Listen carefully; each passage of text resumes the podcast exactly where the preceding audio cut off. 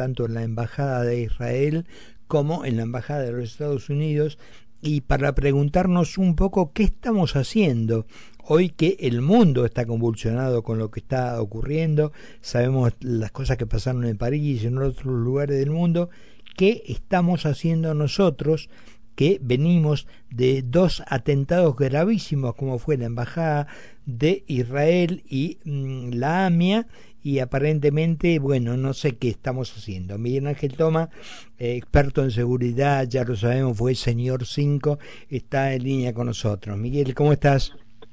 ¿Qué tal, Carlos? ¿Cómo estás vos? Bien, bien. Contame, ¿estamos haciendo algo? ¿Tenemos que estar preocupados? ¿Estamos...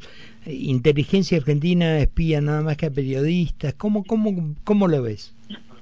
Mira, la única información que yo tengo es la información pública. Habría que preguntarle en todo caso al ministro de Seguridad o a, la interventora de la AFI qué es lo que están haciendo.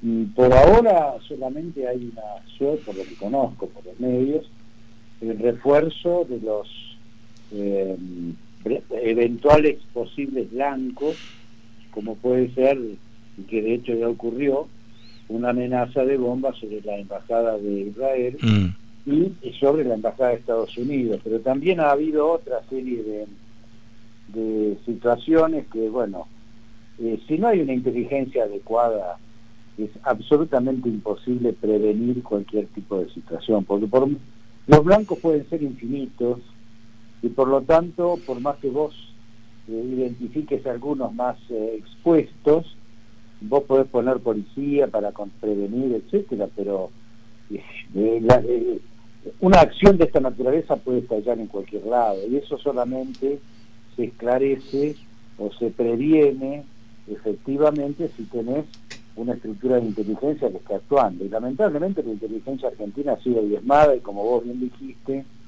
ha sido utilizada como una estructura de espionaje interno para el control y la represión social, ¿no? Yo escuchaba hoy de países que este, dicen que tienen detectado una cantidad de células dormidas y, todo eso, eh, y uno se pregunta, eh, nosotros tendremos, sabremos algo o no tenemos la más pálida idea si en la Avenida Mayo al lado de la embajada este, están, tenemos cuatro cuatro este, terroristas de estos capaces de volarse ellos mismos con tal de crear un daño. Sí, mira, eh, un ejemplo de lo desprotegido que estamos, lo hemos tenido recientemente, Carlos, cuando aterrizó en la Argentina un avión piloteado por miembros de la fuerza Al-Qud, que es la Fuerza Especial de Acciones en el Exterior de Irán, y con eh, una serie de venezolanos, ¿no es cierto? Y nos enteramos de eso, por lo menos nos enteramos nosotros, los, ciudadanos de a pie, cuando Uruguay le impidió el ingreso a, su propio espacio aéreo porque ellos ya estaban notificados.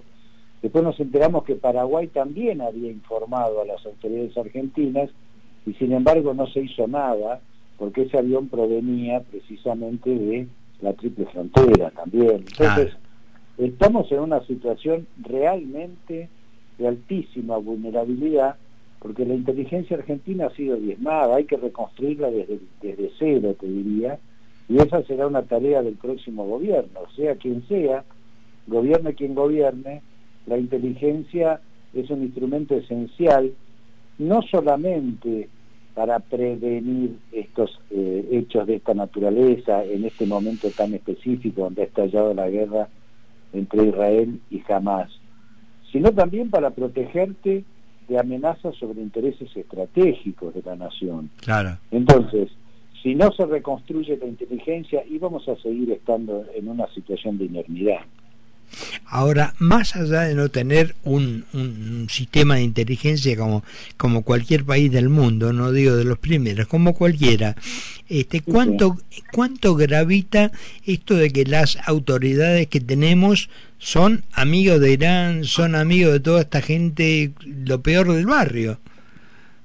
Ah, bueno, imagínate vos, recientemente Bolivia, gobernada por el MAS, ha hecho un acuerdo de naturaleza de asistencia militar por parte de Irán. Esto es de una gravedad inusitada. Evo Morales, si eso fuera poco, acaba de tuitear su adhesión y su apoyo a las acciones de Hamas en Israel. Entonces, estamos frente a una situación muy de una gravedad infinita y el presidente llamó hermano a Evo Morales hace mucho.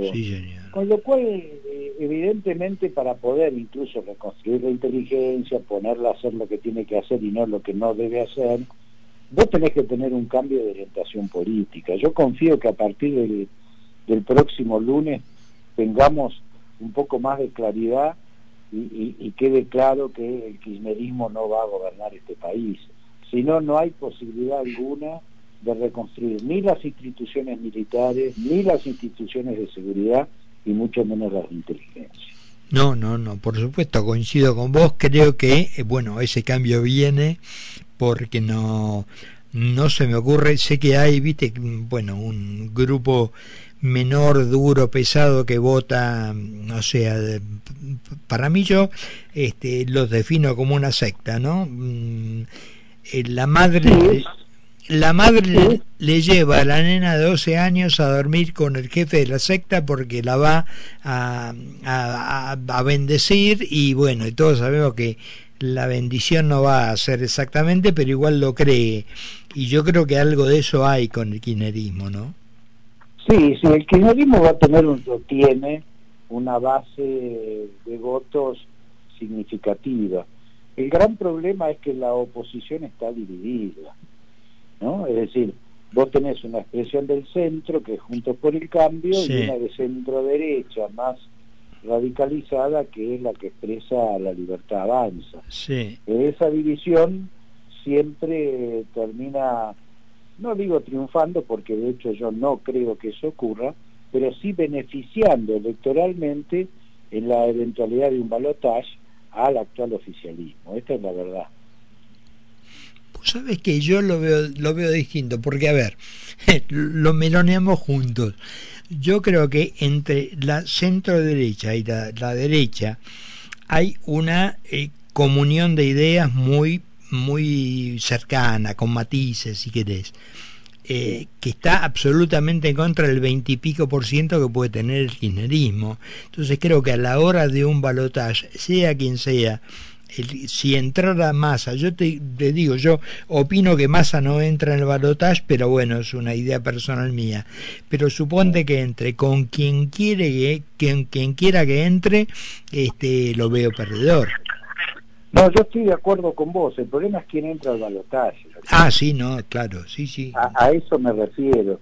Porque si no hubiera esta división en el frente opositor, o sea, estas dos expresiones opositoras, sí. Eh, ya tendríamos la certeza de un triunfo en primera vuelta. Sí, sí, este, En cambio acá la discusión es, bueno, si hay balotaje, ¿entre quiénes va a ser el balotaje? Por supuesto, y comparto contigo, yo creo que finalmente este, al kirchnerismo le puede le puede alcanzar para entrar eventualmente un balotaje, nunca para ganar, eso está claro, y en eso comparto contigo. Por supuesto, y si eso ocurre, que seguramente va a ocurrir, creo que ganaremos todos los argentinos, por más que nos toque por delante eh, recomponer todo lo que destruyeron en tantos años, ¿no? Pero bueno, si ganamos confianza, si tenemos algún un gobierno que sea respetado en el mundo. No nos olvidemos, yo siempre tomo el G20 que se hizo aquí como, como lo que éramos, ¿no? Y dejamos de hacerlo y bueno, y por ahí volvemos.